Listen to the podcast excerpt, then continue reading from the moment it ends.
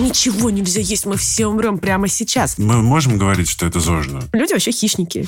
Закупорились все поры, свободные радикалы пошли в атаку, ГМО изнутри нас растворяет. Мне это было интересно. Мне было ничего не понятно, но я ничего не боялась. Мало того, что раньше было лучше, так сейчас вообще сплошь химия. И мы хотим вернуться в это? Коровье молоко ужасно, вот все растительное молоко это прекрасно. Короче, учите химию, ребята, вот.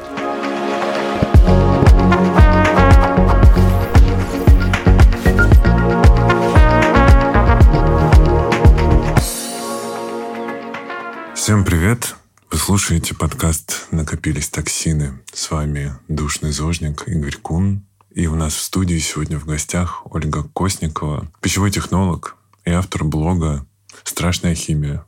И автор многих книг, или одной пока что? Пока одной. Угу. Сегодня мы будем говорить о страшной химии в еде. А прежде чем мы начнем, я вас очень попрошу подписаться, поставить лайки, написать комментарии и сделать нам приятное, потому что мы сегодня будем заниматься просвещением. Правда же? Конечно. Но э, я хочу для того, чтобы как-то наших э, слушателей сразу к нам присоединить, попросить вспомнить какой-нибудь интересный состав продукта, который вы читали и который вас, может быть, удивил, если такие еще есть. Ну, у меня на эту тему всегда есть загадка. Я сейчас ее задам, угу. если ты не против. Да, вообще. Да. А, в каком продукте содержится глутамат натрия, лактоза, холестерин и трансжиры. Угу. Это детский продукт. Его потребляют детишки в больших количествах. Молоко? М-м, грудное молоко. Но да. сразу спешу развеять э, страхи, что все, отказываемся кормить детей грудным молоком. Собственно, то, чем я занимаюсь, это пищевые технологии, mm-hmm. разработка продуктов и такая популяризация пищевой химии как науки. Оно как раз все нацелено не на то, чтобы люди больше боялись, а на то, чтобы они меньше боялись. Мы как раз-таки будем говорить о том, что бояться лактозы, глутамата натрия, ну, вообще не стоит. То есть это абсолютно не та история, в которую нужно впадать. И, к сожалению, я сейчас иду так сильно в противовес, скажем так, с какой-то официальной повесткой, которая есть в СМИ, и в целом с трендами. Да, у нас сейчас тренды на эко, био, вот это все, да, короткие составы без химии. Угу. Но на самом деле, на самом деле, все намного более сложно, намного более интересно и не так страшно, как нам рассказывают. Потому что это все-таки огромное поле для манипуляций. А вот из последнего, что я слышал, всех начали пугать э, микропластиком. Смотри, это не совсем ко мне вопрос, угу. потому что микропластик действительно не является пищевым материалом. Что это такое? Это мелкие-мелкие частички пластика, а, которые рассеялись по всей планете, есть абсолютно везде, находят их в воде, находят mm. их там, так сказать, в любом месте, где был человек, и даже где его не было, потому что у нас существует миграция различных материалов. И, а, опять же, мы можем здесь впасть в панику и сказать, о боже, ничего нельзя есть, везде пластик, микропластик, какой кошмар, ну давайте, я не знаю, на Марс отправимся, да, будем нам картошку выращивать, как в том фильме было. На самом деле история такая, мы пока не знаем, как микропластик влияет на человека. То есть мы находим его где-то в тканях, мы находим его в воде, mm-hmm. но у нас нет долгосрочных исследований того, это насколько плохо или нет. Потому что, давайте честно, человек в ходе эволюции изменяет все под себя, всю планету. И так было всегда. Mm-hmm. И мы пока учимся, на самом деле. У нас был очень такой большой технологический прогресс в там, 19-20 веке. Мы пока не научились с его последствиями справляться. Да? То есть О, да. Это большая проблема, но это не то, из-за чего стоит впадать в панику. Над этим просто нужно работать. То есть у нас нет действительно каких-то, не знаю, мета-анализов да, по, по содержанию, по влиянию пластика, микропластика на человека. Хотя на человека кажется, что ну все, ну это же трэш какой-то, он плавает у меня в крови, в глазу, все, в я не знаю, в чае. Чай, да. Чайные пирамидки сейчас под запретом, они главные демоны содержатели микропластика. Они не под запретом. Я тебе скажу, это как чайник, да, потому что я технолог чая, кофе и табака по образованию. Вот. История такая, что сейчас ВОЗ, Всемирная организация здравоохранения, призывает, скажем так, за этим последить. И понаблюдать и поизучать. А дальше будет видно, ну, скажем так, у нас нет другой планеты, у нас нет другой реальности, в которой мы могли бы все вот сейчас по щелчку пальца переместиться и оказаться в каком-то волшебном новом мире, да. Поэтому здесь вопрос достаточно сложный, достаточно спорный, но я как человек не науки, да, я не ученый ни в коем случае, да, я такой практик, практик-пищевик, но все-таки человек, который опирается на научный подход, на критическое мышление, я призываю не бегать и кричать кругами, да. Посадите, посмотрите, не ведитесь на вот эти заголовки, что нельзя пить чай из пакетиков. Вот, да, даже ты это сказал. Ну, на самом деле, как бы в вашей воде и так уже есть микропластик. Этот пакетик Ох, ничего для вас не сделает страшно. Становится страшно. Либо в холодильнике откроется Нарния, либо там теперь каждый продукт будет людей пугать. Вот а там он и так уже пугает.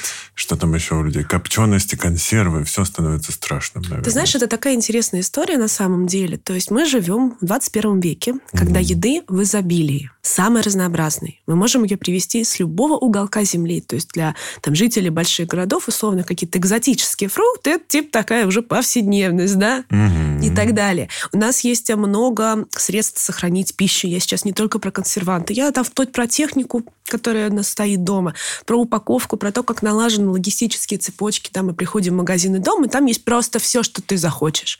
И никогда еда не была, во-первых, так доступна, во-вторых, так разнообразна, а в-третьих, и вот сейчас придется ломать парадигму людям, которые нас слушают, так безопасно. Угу. То есть это то, как раз-таки из-за чего некоторые говорят, что ну как ей можно верить, что она несет. Действительно, еда сейчас намного более безопасна, чем была сто лет назад. Потому что у нас существует пищевая индустрия, собственно, в которой я 10 лет работаю, которая развилась не по щелчку пальцев за вчерашний день. Это все началось, э, ну, где-то в 20 веке, после двух мировых войн, когда люди пришли к идее того, что еда должна быть максимально безопасной. Потому что раньше вот раньше было лучше, да? Не раньше не было лучше. Было огромное количество фальсификации. Этикеток никаких не было. То есть продукты можно было продавать. Ну вот мы сейчас читаем этикетки, да, так непонятно. Полифосфат натрия, боже мой, что это? А раньше, ну, просто вообще продукт был без этикеток, без надлежащей упаковки. На вес же продавали очень много. Просто На вес. Кто что сделал, кто во что гораздо, такая крафт. Без, естественно, какой-либо микробиологической, я не знаю, экспертизы. То есть, дай бог, если в этом куске мяса ничего не выросло. Листерия, сальмонелла, что-нибудь еще, да, какой-нибудь ботулотоксин в колбасе и так далее. Там. И есть э, прям такие исторические свидетельства того, как фальсифицировали пищу. Я приведу такие несколько ярких. В пиво подмешивали бычью желчь и алоэ. Ух Молоко ты. разбавляли водой и там смесью каких-то белых красителей, которые, в общем-то, не были даже пищевыми. И mm. мы хотим вернуться в это. Мы действительно хотим в это вернуться, когда мы говорим, надо возвращаться к корням, нужно да, питаться как наши как, бабушки. Как раньше. Именно, да. То есть пищевая отрасль это такая же серьезная отрасль, как, я не знаю, самолетостроение, вот, что угодно, да, угу. тут есть жесткие стандарты. Они ужесточаются практически с каждым годом. Есть четкое понимание, как там контролировать вот эти опасные, да, истории. Вплоть до, вот возвращаясь к тому вопросу, по копчености, да, какая фишка угу. в копчености, что с ними не так. Дело в том, что когда мы подвергаем продукт холодному или горячему копчению, что происходит, да, у нас в дыме, грубо говоря, коптится. Дым – это, конечно, вкусно. То есть тот самый вкус, кто знает, копчености любит, он сейчас прям почувствует mm-hmm. это, прям в слюнке выделится. Но вместе с дымом у нас попадают еще и канцерогены прямо в продукт. Ну, например, акриламид или ПАО. Это полициклические ароматические углеводороды, которые тоже, к сожалению, имеют подтвержденный канцерогенный эффект. Mm. Что мы можем с этим сделать? Ну, люди любят копченое. Да, мы не можем их этого лишить. Первое. Мы можем контролировать содержание этих опасных веществ да, с помощью современных методик. Хроматографов, которые, собственно, mm-hmm. меряют вот эти самые пики, да, сколько у нас вещества. Но этого не было ни 100, ни, мне кажется, 50-60 лет а назад. Чуметь. То есть все это на самом деле под контролем, и там э, определенное количество, ну, то есть содержится определенное количество, это строго регламентировано на каждый вообще продукт есть свои нормы. Это нормы по тем самым канцерогенам, если они там и так изначально, да, ну, как бы задуманы, как угу. копчености. Где-то их нету Итак, на микробиологию, да, чтобы у нас бактерии группы кишечной палочки там не водили, чтобы угу. не было какой-нибудь сальмонеллы, чтобы не было, ну, ни плесени дрожжей. Бактериальная вечеринка. Да, да, но мы этого всего не хотим, и бактерии, как бы, им пофиг, честно говоря, чем мы от них хотим, они живут и живут, и питаются той же пищей, что и мы. А кто-то скажет, что вот, не знаю, там есть э, условно суицидники, которые едят э, а все копченое, жареное, консервы, запивают от чаем из пирамидок, и вот они скоро умрут. Смотри, какая история, да? Мы говорим сейчас про канцерогены или говорим в целом про то, что еда убивает? А тут, наверное, нужно людям, людям пояснить вообще, что, наверное, мы здесь говорим, в принципе, про адекватное отношение ко всему и про какое-то, наверное, рацио преобладающее. Потому что, наверное, все через меру тоже нехорошо, неважно, это Конечно. здоровая еда или это копченость. Конечно. Мне на эту тему есть забавная история. Как-то раз меня позвали Ксении Собчак угу. на батл. То есть какой-то у них там формат есть, э, когда приглашаются два оппонента с разными мнениями, они типа там дерутся в прямом эфире или так. что-то такое. И меня пригласили в пару ко мне. Говорят, мы позовем диетолога, и вот пусть он расскажет, да, что там на самом деле-то есть можно. Mm-hmm. И я говорю, вы понимаете, если диетолог или нутрициолог нормальный, нам не о чем будет спорить. У нас не получится шоу, у нас не получится дом 2. Mm-hmm. Потому что мы будем говорить про одно и то же, про адекватное рациональное питание, про то, что копчености можно, но не надо есть их целыми днями. Mm-hmm. Чай из пакетиков можно, да, но не забывайте там в целом про здоровое питание, и про воду. воду и так далее. Mm-hmm. Кофе тоже можно. А если это будет, скажем так, ненормальный диетолог, который вот как раз-таки запугивает людей и рассказывает, что ничего нельзя есть, мы все умрем прямо сейчас. Ну, тогда, конечно, ну, нету смысла просто идти. Это как звать, не знаю, в Панчина и антипри. И то они договорятся, да, или там атеиста и верующего. Ну, я не вижу в этом смысла, да, у нас не задача сделать балаган. Что касается действительно копченой еды, вот этого всего, у нас есть с вами теория адекватного питания, да, есть гарвардская тарелка. Знаешь, что это такое? Думаю, наши слушатели тоже не глупые люди, прям уверены в этом. Кстати, передаю привет моим читателям особенно. Спасибо, что сейчас поддерживаете меня вместе со мной. У вас подгорает, я уверена, от этих тем. А у нас есть с вами, да, норма овощей и фруктов. У нас есть с вами концепция того, что мы не питаемся только чипсами, булочками и всем таким прочим. Контролируем сахар желательно, да, контролируем соль и так далее. Но определенные погрешности в нашем питании могут быть. Более того, они нам даже нужны. То есть, если мы сидим на чистом ПП и ЗОЖе, рано или поздно мы сорвемся. Да, Знаешь, да, да, обнаружила да. себя ночью, доедающий десятую кастрюлю борща, да, заедать шоколадкой и сельдью. То есть, как раз-таки здоровый подход в том, чтобы сказать, что вы должны питаться нормально, угу. выстраивать свое питание, но если вы съели пачку чипсов, вы не умрете. Если ну, вы выпили стакан колы, два-три... дорого питаться правильно. Ну, это уже вопрос, э, скажем так, другой. Вот я сейчас буду увиливать от этой темы, потому что все-таки я пищевой технолог. Да, я не да, рассказываю, понимаю. как питаться. Я не рассказываю, где вам взять ваши продукты и питаться здорово. В конце концов, ну, скажем так, я опять же очень уважаю свою аудиторию. Я считаю их очень умными, разумными людьми, которые mm-hmm. понимают такие базовые штуки, которые помнят школьные какие-то науки. Им нужно просто разъяснить именно, как эта еда сделана те же самые копчености. А что в них контролируется? А что в них есть? Мы вот немножко отвлеклись от темы, да, мы говорим, что там контролируется тот же самый уровень опасных веществ, но есть еще более крутая фишка. У нас есть жидкий дым. Угу. Жидкий дым – это жидкость, которая производится, собственно, не то что синтетическим образом, да, а также а, проходит вот это самое копчение, происходит дистилляция, мы забираем те вещества, которые нам нужны для того, чтобы обеспечить вкус ароматику, угу. и убираем те, которые не нужны. И жидкий дым, грубо говоря, искусственный, да, вот так вот в кавычках скажем, ну, оказывается более безопасным, чем, например, натуральное копчение. То есть мы сокращаем риски. И именно вся вообще история производства продуктов – это сокращение рисков.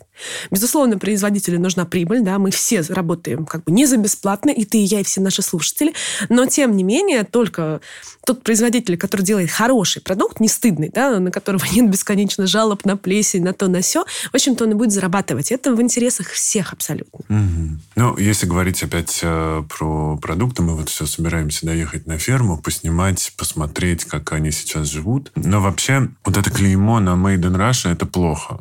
Я тут, наверное, могу сказать, что, ребят, просто вы, правда, смотрите на составы и смотрите, где что сделано, да? Но как мы можем вообще ответить людям, которые критикуют все, что сделано в России, говорят, что мало того, что раньше было лучше, так сейчас вообще сплошь химия?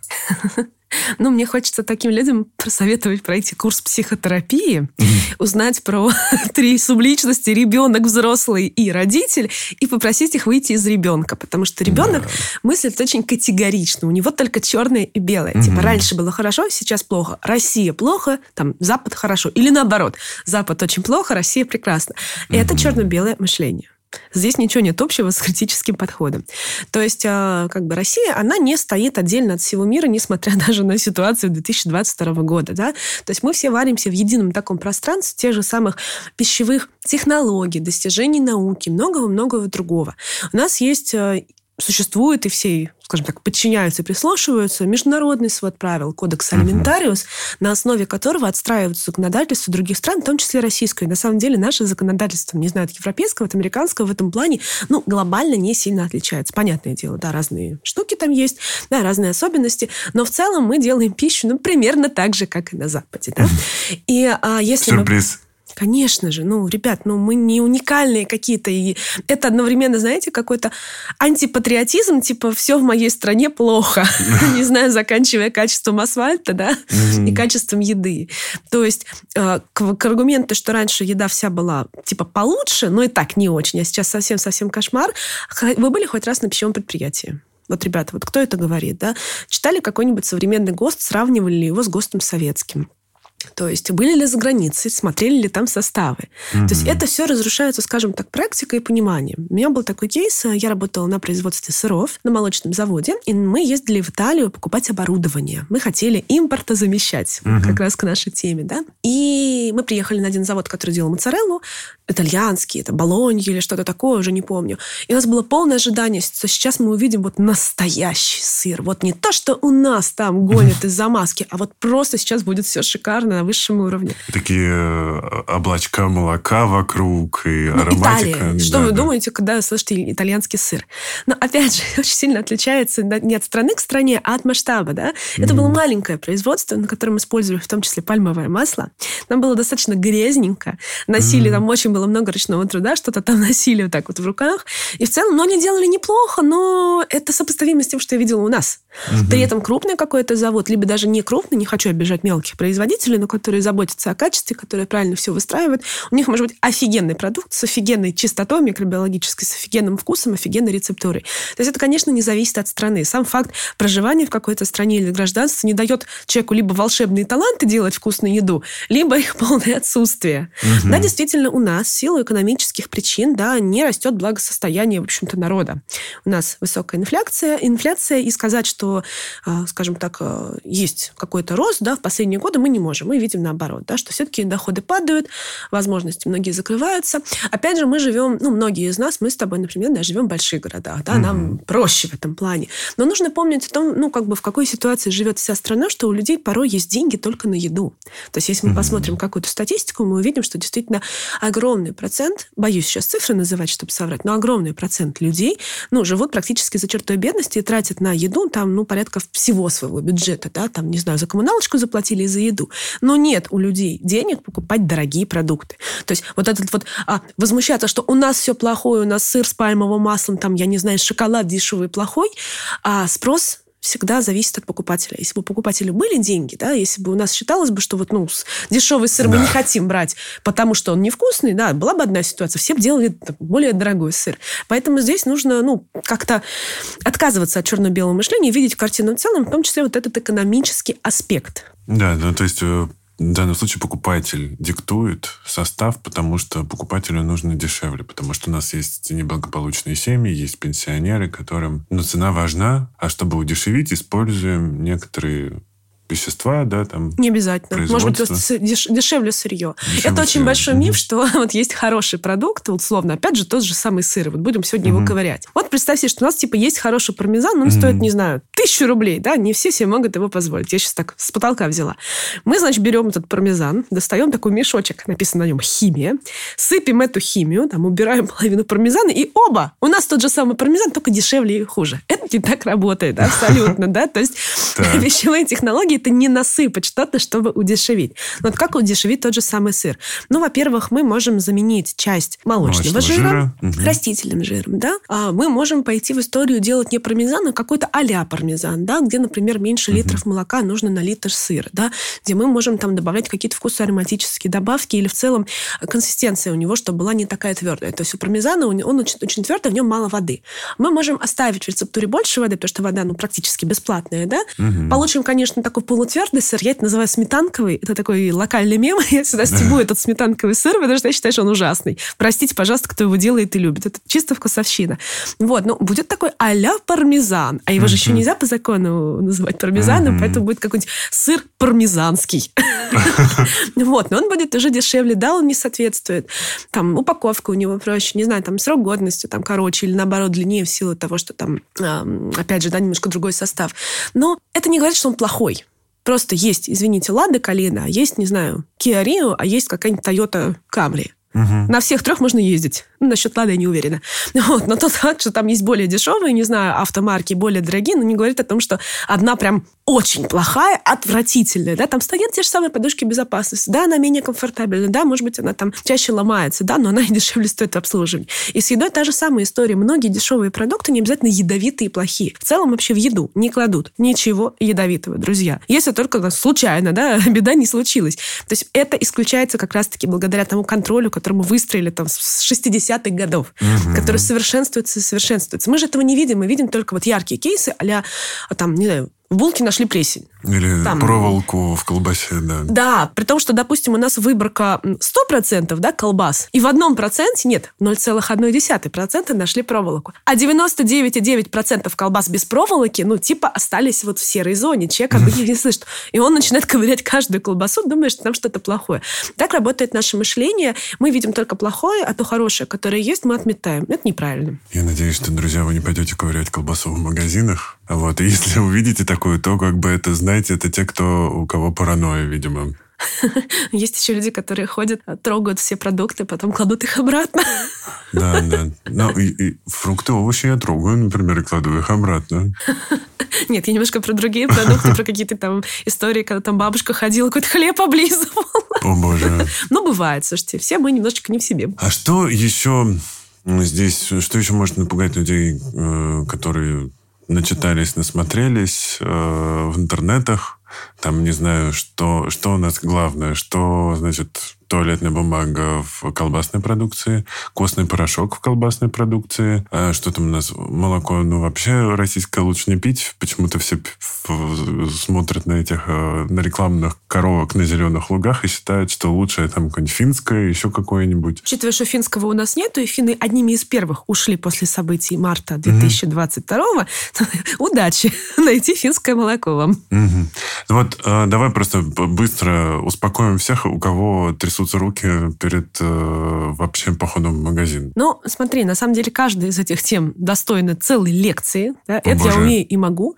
Но так. давай кратко. Угу. Туалетная бумага в колбасе. Друзья, приходите на какой-нибудь завод, и соберите, пожалуйста, мне рецептуру докторской колбасы с туалетной бумагой. Я на вас посмотрю. И технолог на вас посмотрит, и мы все, скажем так, поржем.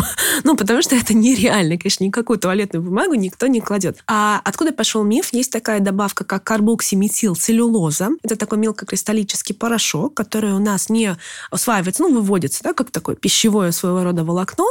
Он э, хорошо держит воду, он создает хорошую белковую жировую эмульсию в том числе, да, он там обладает массой разных свойств. Добавляется, он может добавляться мясные продукты не угу. только в очень низких дозировках, которые, опять же, менее 0,1%, вот где-то так, 1-2%.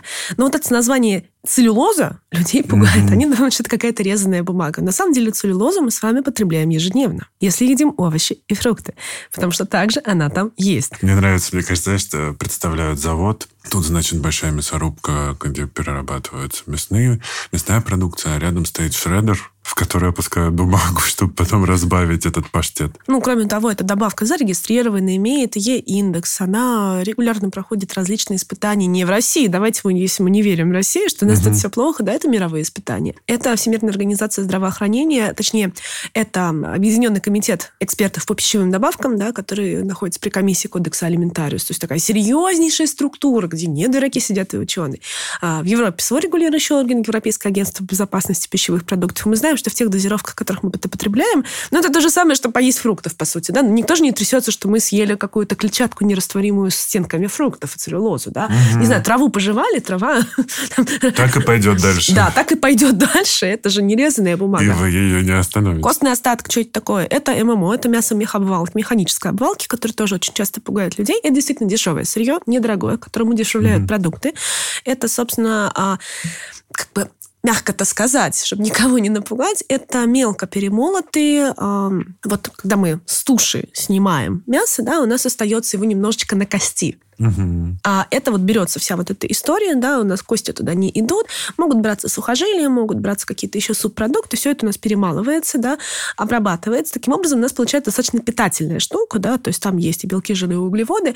А, выглядит она не супер симпатично, многим она не нравится, угу. но, в общем-то, это пищевое сырье такое, какое оно есть. Ну, то есть, условно, мы купили курицу, да, нет, не купили, мы вырастили курицу, забили ее, да, взяли только филе от нее, все остальное в помойке выкинули. Ну, так никто не делает, да, угу. на костях гостях там можно что-то сварить, что-то там собаке дать, что-то нелюбимому члену семьи и так далее, да, какие-то субпродукты. Это такая же история, то есть максимально безотходное производство. Там регулируется количество вот этого костного остатка, там, по-моему, даже нормы снизились, мне недавно коллега говорил, если я не ошибаюсь. И это то же самое, что, опять же, не знаю, ты ешь курицу, да, ты ее пожевал. Я вот очень люблю, например, куриные косточки обгладывать. Угу. Ну, то есть ничего в этом страшного нет. Выглядит это неприятно, называется неприятно, у людей много мифов. Да, да, да же... на самом деле, если обычный человек придет на производство, он, конечно, сначала ужаснется, потому что там вот эти мясные массы, и все еще не всегда такого цвета, какого получается в итоге, да, там же какие-то температурные обработки проходят э, мясные изделия. Ну, то есть я просто пару раз был, и ну, меня просто не пугает. Я походил, посмотрел, ну, типа такая там масса из большой э, угу. мясорубки, ее куда-то А, ну, когда оно перемалывается, да, да, вообще непонятно, что это, хотя угу. это, ну, в этом нет ничего страшного. Людям угу. кажется, это когда, опять же, химия.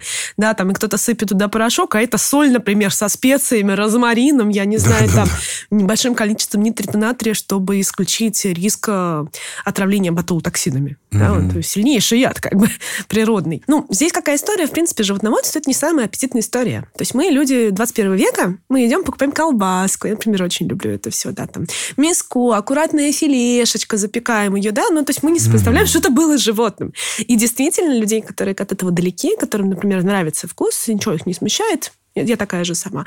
Им будет неприятно видеть это, потому что достаточно все-таки физиологично. Но поэтому, собственно, не водят экскурсии на какой-нибудь разделочный завод, где убивают свиней, простите, да. Угу. Опять же, жители более сельские, особенно у кого есть свое хозяйство, они к этому совершенно спокойно относятся. Мой папа, например, он тут живет очень часто на даче по полгода, и он то кур заведет, то овец, то еще кого-то. Он мне рассказывает, как он там бегал за курицей, что-то делал. Ну, короче, какие он там конструкции, чтобы очищать ее от перьев. Для него это все нормально.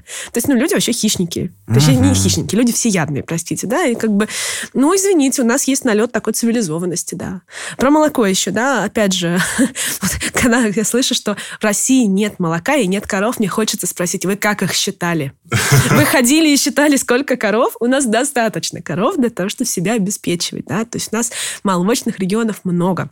И mm-hmm. это просто молоко. Опять же, если смешать, я не знаю, побелку, замазку, пальмовое масло, которое еще полутвердое, оно же не, не жидкое, на самом деле, при комнатной температуре, и туда что-то сыпануть, во-первых, это не будет похоже на молоко, вы попробуйте, да, это как колбасу, бумагу в колбасу. А во-вторых, это будет очень дорого. Такая mm-hmm. разработка, проще корову надоить. Сырое молоко фермеры продают, ну, потому что как бы им надо продавать. У них есть эти коровы, они в них уже вложились, да. У них есть долгосрочные отношения с заводами, которые у них закупают. Есть заводы, у которых свои фермы, они специально под свои задачи выращивают. Но нет такой проблемы, что у нас ничего в стране внезапно нету, да. Нечего есть. Я не знаю, мы из воздуха делаем. Было бы круто, если мы были настолько крутыми технологами, что при том, что у нас нифига нету, мы бы делали какие-то волшебные штуки, которые еще максимально похожи на еду. Технолог 90-го левела это просто, да, это какая-то еда будущего. Реально, еду. это какая-то космическая история, что мы полетели на Марс, синтезируем там белки, жиры и углеводы, и при этом они вроде как похожи на настоящие. Нет, конечно, ну, у нас есть свои проблемы в стране, но у нас есть и свои преимущества, да, то есть, ну, не надо скатываться в ту или иную сферу. Почитайте. Кстати, клевая тема для наших слушателей, если вы хотите действительно знать больше о пищевых продуктах, я не буду сейчас говорить, читайте меня, мой блог, мою книгу, да, хотя, конечно, мы читайте. Будем. Какая фишка? Заходите на какие-нибудь порталы про молоко, мясо, про хлеб. А, профессиональные, то есть профессиональные порталы для пищевиков. И там очень интересно почитать статистику, сколько у нас коров, сколько угу. у нас чего, да, какие цены, например, какой процент фальсификации сливочного масла. Вот как ты думаешь, какой процент фальсификации сливочного масла у нас в стране? Не знаю, какой-нибудь 0,0001. Э, нет, побольше, там несколько процентов, угу. и при этом наибольшая доля в детском питании. Вот эта вся тендерная история, туда, к сожалению, детям пихают не процент, да, не сливочное масло. Но у нас же СМИ рассказывают, что все фальсификат, все плохо, угу. ничего не здесь, каждая вторая пачка не такая, там, не знаю, тесты эти делают а, домашние, а там добавьте сливочное масло там в какую-то там кастрюльку, если оно так себя поведет, то значит это, значит так. Ну, это все бред, да, то есть это можно определить, по сути, только в лаборатории. Вот эти большинство тестов тестов не работает. Или знаешь, э, последнее еще скажу. У меня это поток красноречия пошел. Давай, давай, Например, мы... была такая история, когда не в картошке, а в каком-то таком многокомпонентном продукте э, искали крахмал. Так. Аля, по-моему, ну сейчас вот навру, может быть, короче, творожок с какими-то фруктами. Угу. Есть ли там в этом творожке с фруктами крахмал? Капнули йод, продукт окрасился угу. в синий, и все такие, ага, ага крахмал. Попался. Но это был крахмал из фруктов, ребята, из вот этих кусочков. Ну а куда он денется, этот крахмал-то? Ну что с ним сделать? Он там есть. Ну то есть вот это все большая часть проверок, это реально полная чушь. Я периодически делаю об этом посты. У меня был большой пост, например, про икру. Ну вот, угу. а, как действительно в домашних условиях определить, что икра не настоящая, а как не надо и о чем вам это не скажет. Угу. Или помню, в манго мы капали этот калий марганица 4, угу. марганцовку. И а, этот самый манго совершенно окрашивалась в фиолетовый цвет. А, нет, точнее, обесцвечивалась. И такие, м-м, это диоксид серы, сто процентов. Угу. Но если мы посмотрим, опять же, в учебнике, да, ну нет такой специфической реакции на диоксид серы. И обесцвечивается тот самый калий марганецу 4 в растворе вот этого сушеного манго с водой, в том числе из-за сахаров, которые есть угу. в самом манго. Короче, учите химию, ребята, вот. Я вспомнил сейчас, как э, в юности у меня отец дальнобойщиком был, поэтому вот мы много поездили по России, и в том числе возили зерно как корм для скота. И я понимал еще тогда, что да, вот ну, там, я ребенок или подросток, мы везем корм коровкам. И у меня вот с детства нет предположения, что, я не знаю, коров держат привязанными, кормят какой-то химией, и они не могут э, травы поесть. Ну, то есть, вот у меня, например, такого нет. Я не знаю, откуда эти мифы рождаются. У тебя есть предположение? Как, как люди думают, что эта корова вдруг стала химозным э, биороботом, который дает хи- химическое молоко? Ну, я опять же говорю, люди, вы такие фантасты просто. Мне кажется, это всегда путешественники во времени, прилетевшие к нам, палятся. Они сливают какие-то будущие технологии. Просто они не знают, что у нас еще их нет. Что касается сельского хозяйства, это не совсем моя тема. Да, я такой пищевик, который с продуктами работает и рецептурами, но у нас действительно есть разного уровня фермы, разного уровня сельские угодья.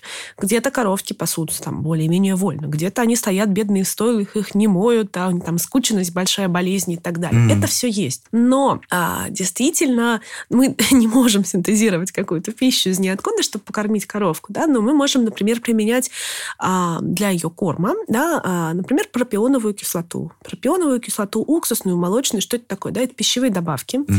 а, имеющие свой Е-индекс, при этом они имеют вообще природное происхождение, да, то есть это часть нашей природы. Более того, некоторые из этих кислот даже есть в нашем организме. Да?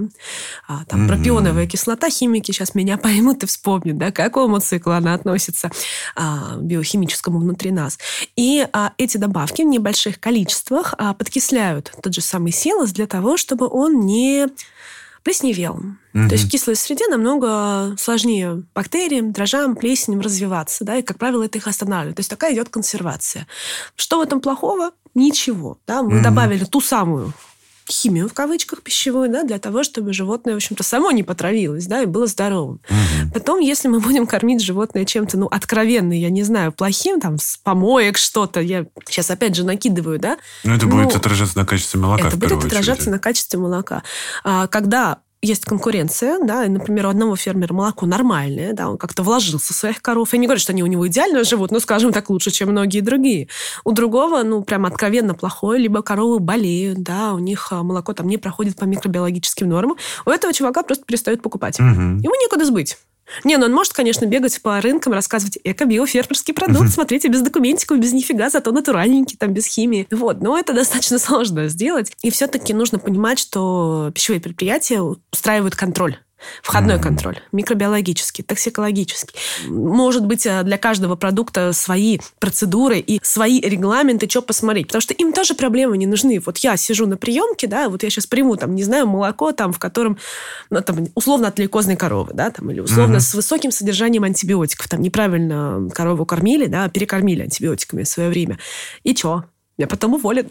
Сильно мне это надо. Я лучше заверну то, что мне не нужно, да, и чтобы мне по голове не настучали. То есть все здесь со всеми связаны, и всем выгодно делать хорошо. Естественно, да. есть и какие-то плохие случаи, но, слушайте, это не система. Скажи, пожалуйста, как ты читаешь состав? продуктов. Вот ты читаешь состав продуктов, приходя в магазин? Потому что сейчас а, понятно, что есть тренды, миллион пятьсот тысяч видов растительного молока, спортивного питания, макароны из всего, чего хочешь. Как а, ты выбираешь продукты?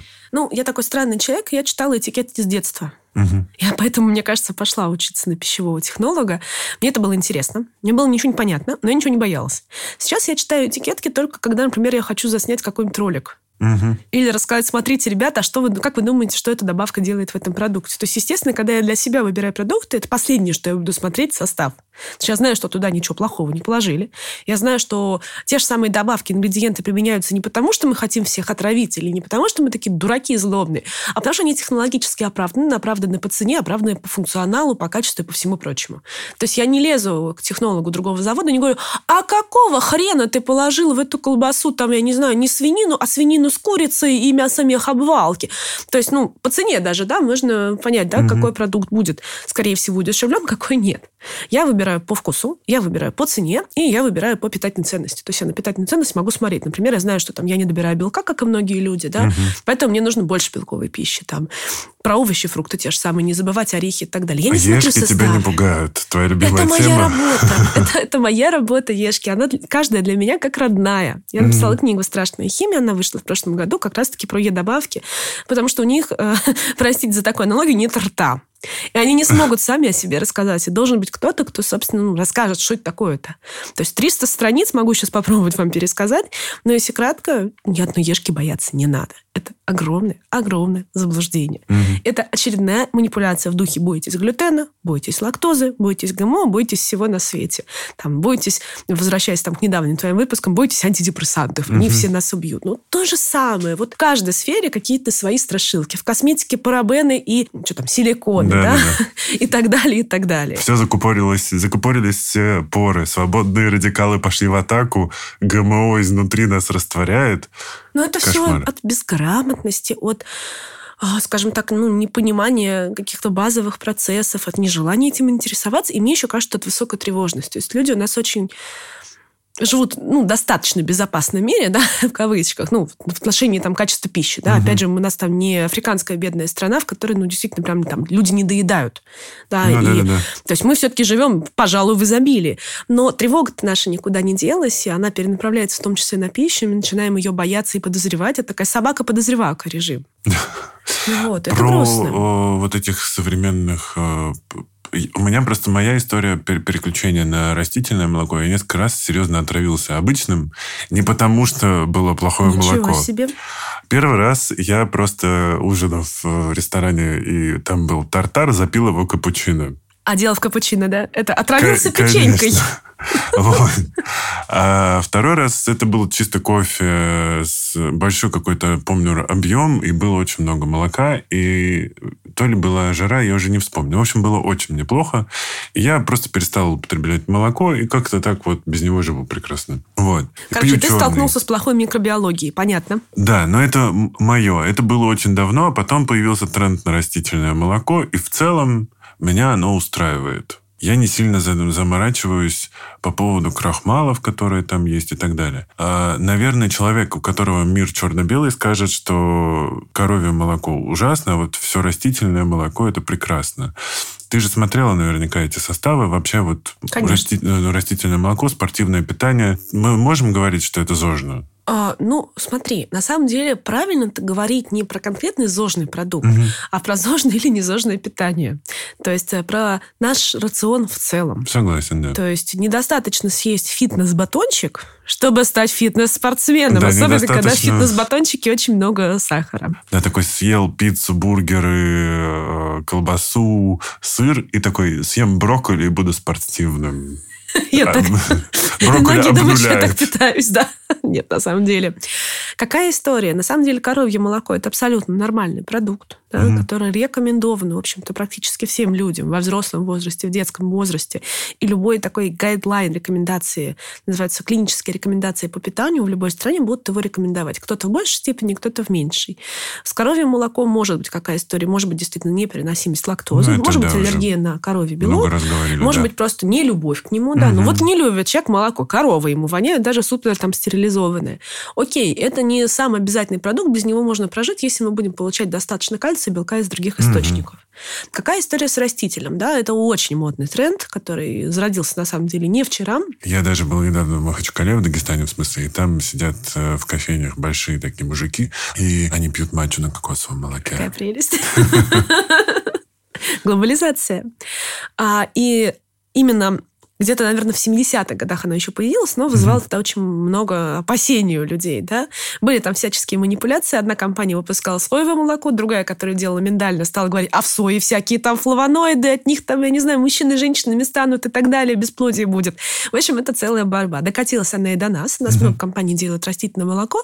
В основе действительно растительное сырье, которое определенным образом обрабатывают, э, добавляют туда растительные жиры, да, точно mm-hmm. белок берется из собственно, сырья изначального, добавляют туда, а, могут быть обогащать его, это называется фортификация, да, когда мы обогащаем, не знаю, витамином D, кальцием, там, магнием, ну, чем угодно, да, ну, чтобы угу. все было. Также добавляют сюда всевозможные там стабилизаторы. На самом деле не только крахмалы, да, например, может использоваться, прикольная вот история. Возьмем марку «Немолоко». «Немолоко» делают у нас сады Придонья, если не ошибаюсь. Это одна из первых марок растительного молока, которая появилась в России. И у них в составе есть фосфат кальция. Фосфат кальция – это пищевая добавка, Угу. Е341, которая очень хорошо удерживает влагу, которая хорошо работает как такой вот стабилизатор структуры, да, при этом это, ну, фосфор и кальций. Они это выдают не как пищевую добавку, типа, ну вот мы добавили, чтобы у нас, грубо говоря, молоко не расслоилось, да, и не плавало там в непонятном виде. Они говорят, а мы обогатили его кальцием. Не, они жуткие, на самом деле. Помню, были химофобы в начале, как раз таки говорили, а у нас молоко без добавок, без всего. Я говорю, ну вот же фосфат кальция, в нем нет ничего плохого. Вы молодцы, что вы его положили. Ну как бы, что вы врете-то? Но они такие, нет, нет, нет, мы не такие, все плохие. Ну, то есть производители боятся химофобии сами и сами же ее провоцируют. А, нет, все-таки я считаю, может быть, я не права, что виноваты люди. То есть люди Угу. Хотят продукты без ешек, без нифига, всего боятся, при этом не понимают, вот спроси их даже, а почему ты считаешь, что там, не знаю, фосфат кальция или какой-нибудь карбонат натрия опасный? Они не ответят, они скажут, я читал, я слышал. Угу. Все, дальше этого не идет. Или все так говорят. Или просто они есть в, хи- в таблице химических элементов. Ребята, Это мы химия. все состоим из химии. Извините, нет у нас не химических веществ при всем желании. Опять какие-то инопланетяне палятся с какой-то другой вообще конфигурацией тела и формы существования. Вот. И, собственно, люди очень сильно боятся. Я знаю производителей, которые прекрасно понимают, что нет ничего опасного в том, что они кладут. Но они идут, ну, даже на какие-то проблемы себе создают, да. А, например, там добавляют не более доступное сырье, а менее доступное, может быть, чуть-чуть даже менее подходящее под это и менее безопасное. Угу. Ну, например, как было, когда можно использовать пальмовое масло, а можно гидрогенизированные масла. В пальмовом нет транжиров, в гидрогенизированных есть транжиры, которые не полезны для нашего организма. Но люди их не боятся. Сейчас уже боятся. Ну, да. Сейчас уже понятное дело. И, собственно, производители очень сильно от этого страдают, и они напишут на этикетке все, что угодно, лишь бы вы купили. Если, производитель, если покупатель хочет видеть, что это а, продукт с лапкой полярной совы, люблю это выражение, а, то так и напишут. Сладкой полярной совы без глютена, ГМО и холестерина. Угу. Если они хотят соду без ГМО, хотя в соде нету никаких генов, нету ДНК, так и напишут. То есть все-таки это проблема, мне кажется, людей и, мне кажется, низкого уровня образования и понимания каких-либо процессов. Ох, ну я надеюсь, что за сегодняшний наш э, разговор люди просветились и хотя бы перестанут так сильно со страхом озираться по сторонам в супермаркете. Мне кажется, у нас столько поводов, на самом деле, для тревоги с вами всегда угу. есть. Если мы будем еще и бояться еды, каждый раз, а едим мы, там, не знаю, три-четыре раза в день, кто-то два, если каждый раз мы будем думать, что мы положили внутрь себя какой-то яд, что-то плохое, что нас разъедает, но мне кажется, кукуха у нас поедет, и уже нужно будет пить точно антидепрессанты, лечиться и вообще. То есть, конечно же, я не чаю, мне нет иллюзии, что вот за там часовой наш разговор, или сколько мы говорили, люди сейчас все таки о, точно, Оля Косенькова сказала, что все, можно есть и побегут.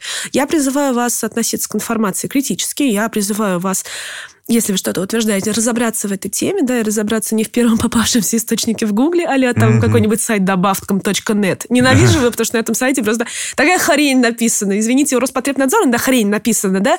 Мне хочется прям иногда им сказать, ну, ребята, ну вот просто вот, ну, кого вы наняли, каких-то копирайтеров, которые написали чушь полную? Ну, ладно.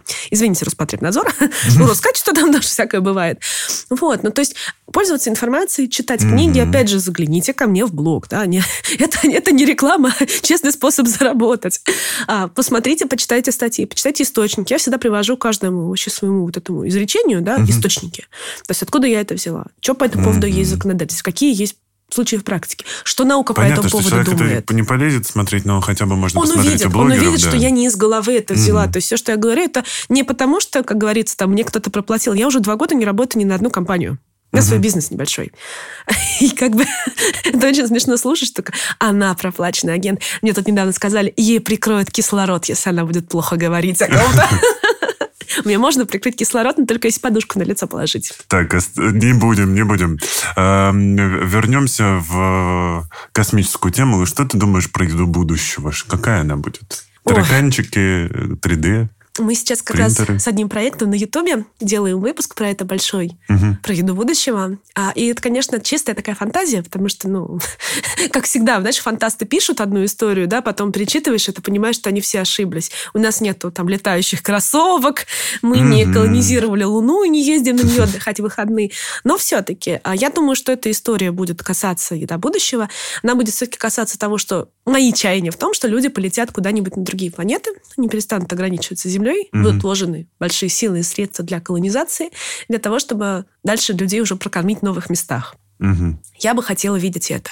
Я бы хотела видеть развитие культивируемого мяса, которое выращивают из клеточки животного. То есть у животного берут, грубо говоря, биопсию. Там небольшой кусочек угу. ткани, оно не страдает особо. Не пока так страдает, это... если его убили ради колбасы, простите. Пока это уже сделали, но это пока очень дорого. Это дорого, это мало исследовано. К сожалению, мы не можем выпускать... К вопросу пищевой безопасности мы не можем выпускать на рынок массовый продукт, который мы не изучили. Да? Угу. То есть это должны все-таки пройти годы исследований.